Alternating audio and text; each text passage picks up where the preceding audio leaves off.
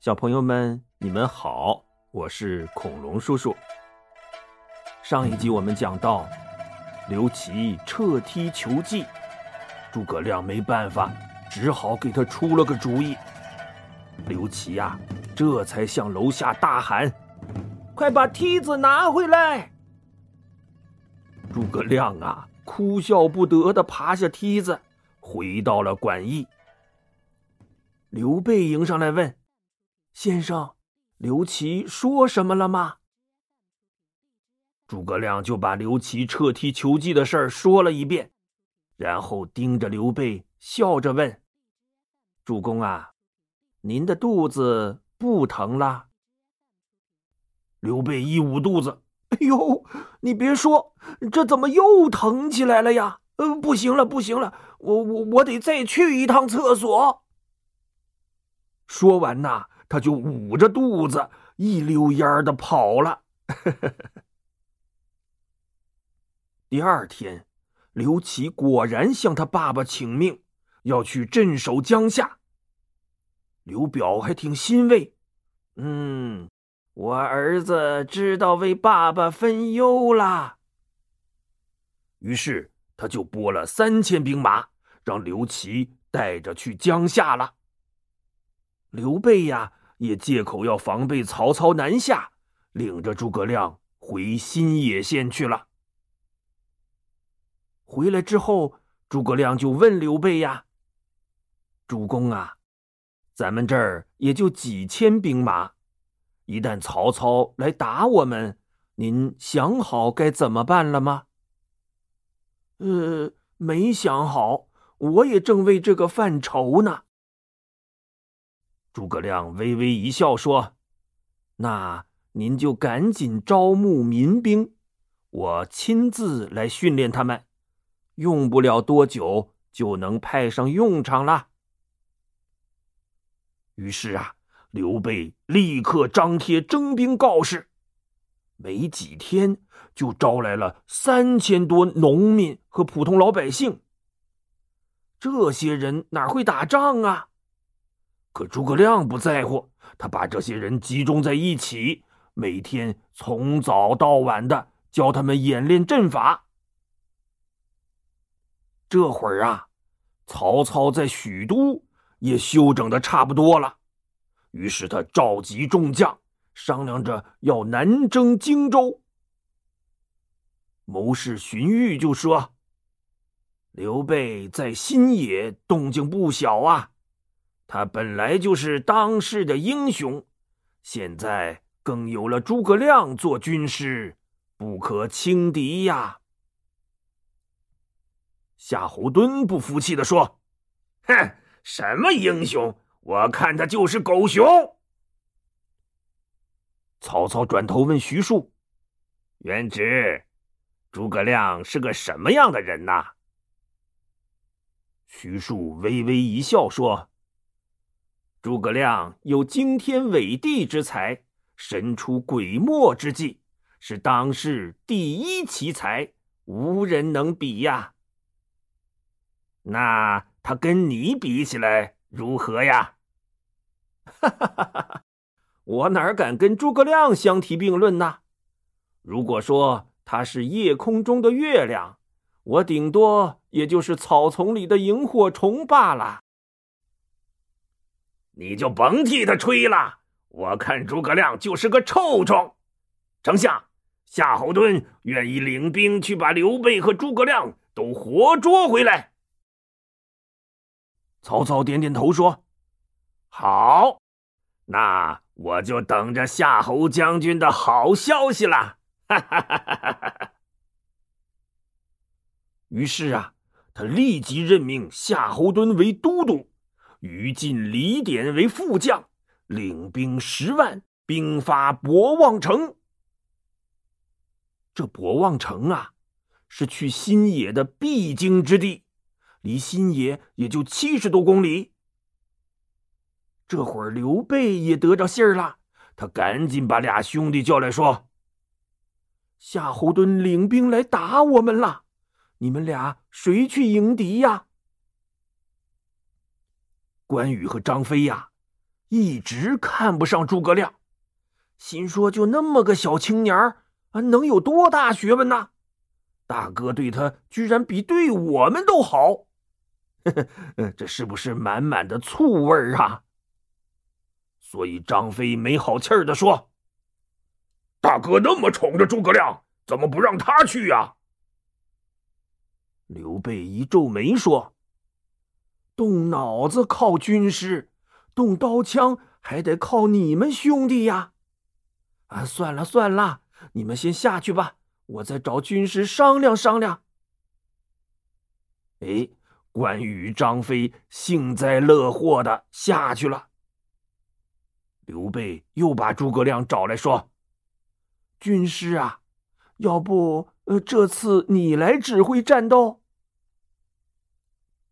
诸葛亮微微一笑说：“主公让我指挥也行，但我有个条件。”“嗯，什么条件？军师尽管说。”“主公让我调兵遣将。”我得有您的宝剑和帅印呐，不然关羽、张飞两位将军怎么肯听我的号令呢？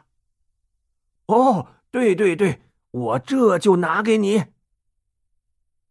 刘备立刻跑回屋里，把宝剑、帅印拿出来，交给了诸葛亮。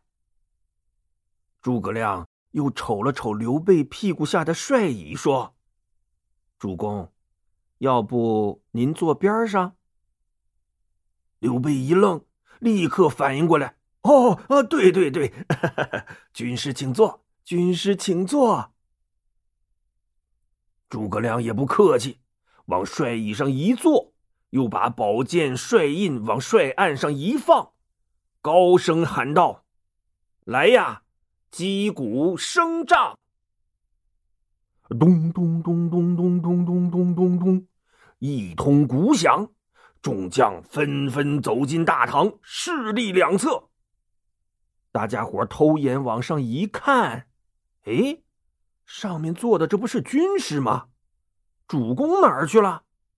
哦哦哦哦，坐在旮旯里呢。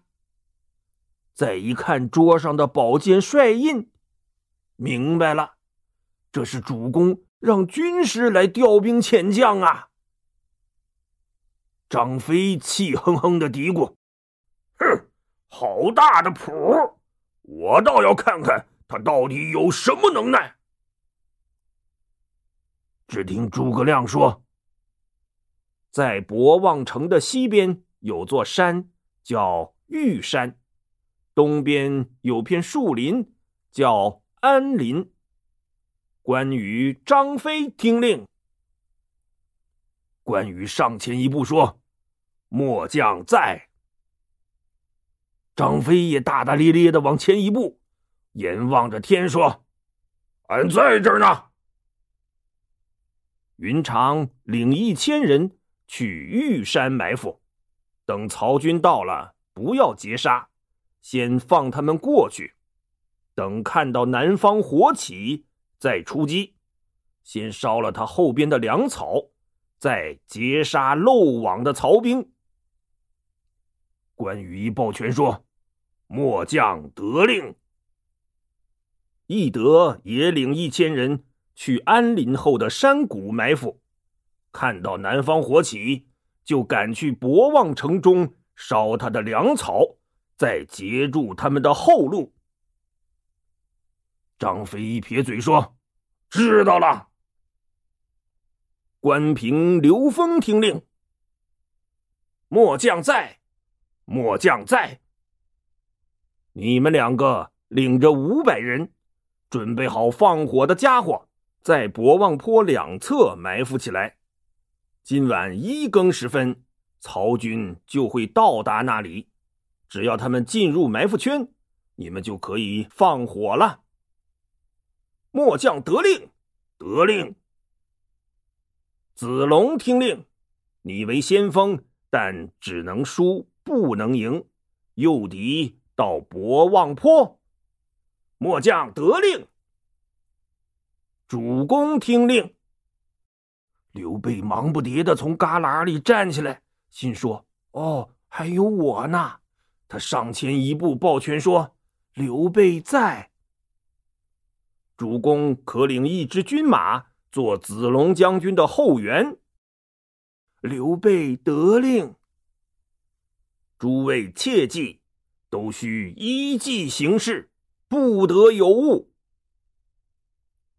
这时啊，关羽眯着丹凤眼，捋着美髯说：“我们都出去迎敌了，不知军师要做什么呢？”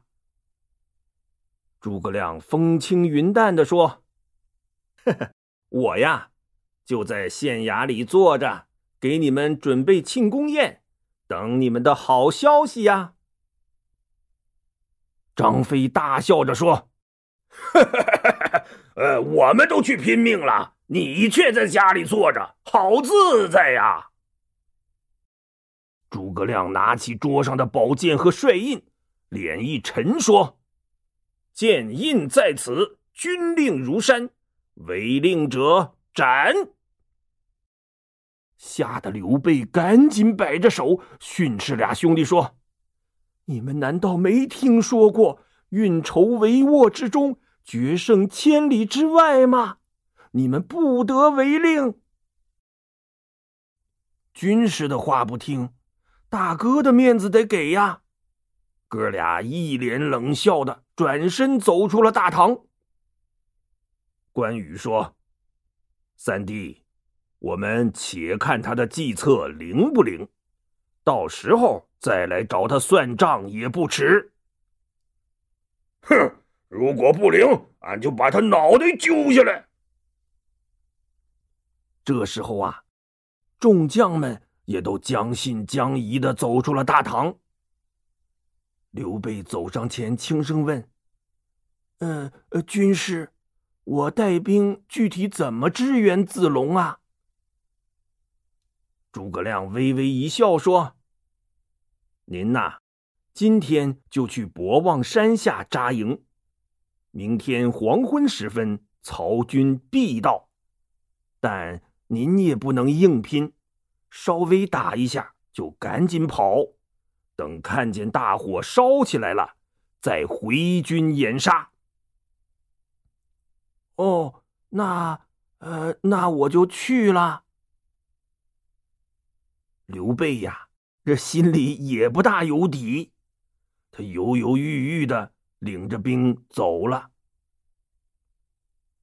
哎，这会儿啊，曹军已经到博望城附近了，正走着呢。忽然，前边尘头乍起，杀来一彪人马，为首一员大将，正是赵云。夏侯惇定睛一看，不觉哈哈大笑起来：“哈哈哈哈哈！啊，我就说徐庶是替诸葛亮吹牛嘛，他竟让这样的人马做先锋来对付我，这是故意来送死的吗？”哈哈哈哈哈！众将仔细看过去，可不是嘛？赵云身后那些士兵啊，队形散乱，七扭八歪的，连身上的衣服呃都是五颜六色的，一看就是杂牌军呐。这时候啊，赵云拍马杀了过来，夏侯惇也纵马来迎，两个人啪啪啪啪打了没到十个回合。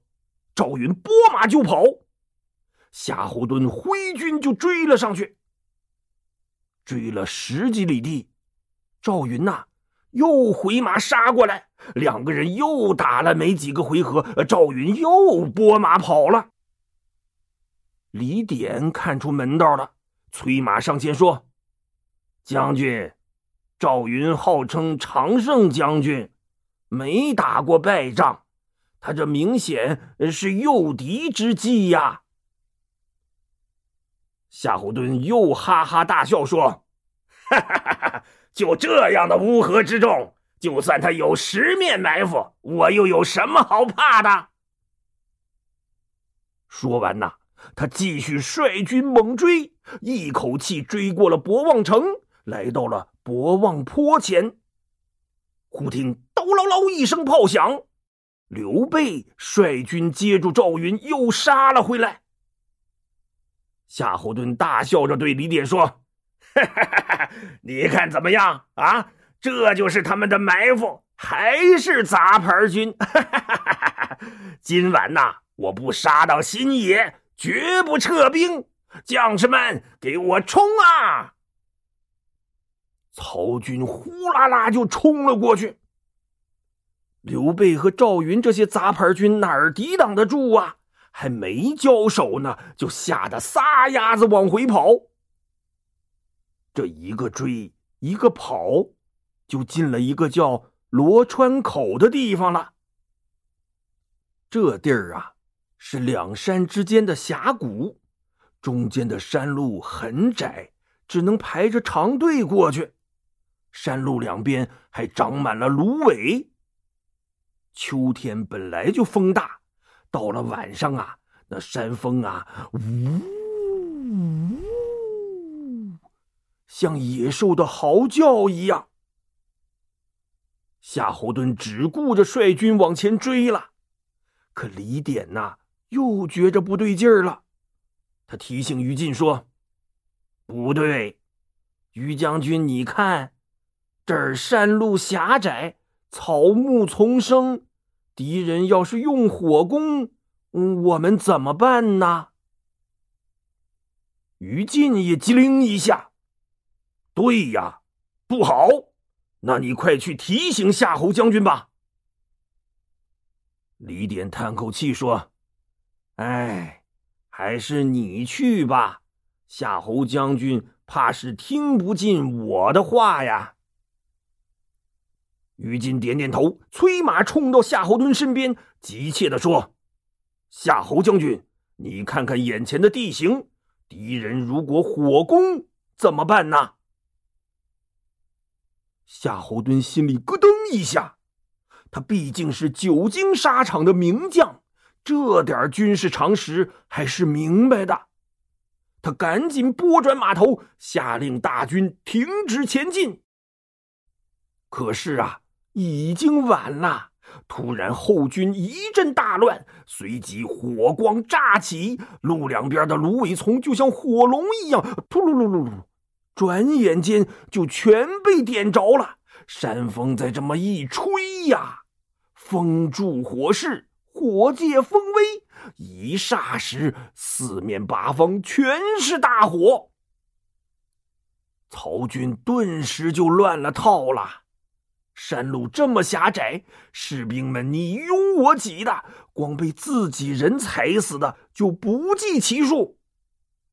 这时候啊，赵云和刘备也从前边反身杀了回来，一时间峡谷里是鬼哭狼嚎，惨叫声不绝于耳啊。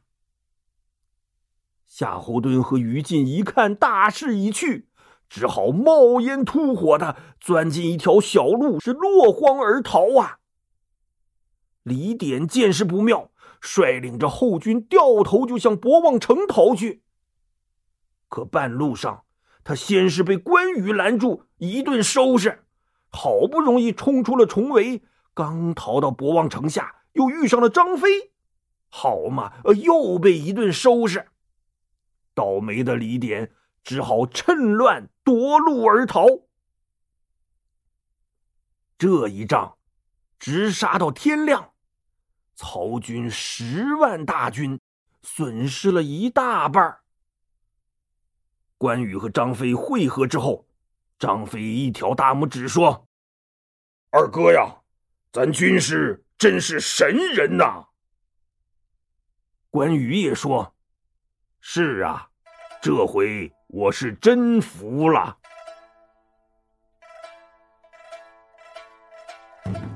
好啦，小朋友们，今天的故事就讲到这里吧。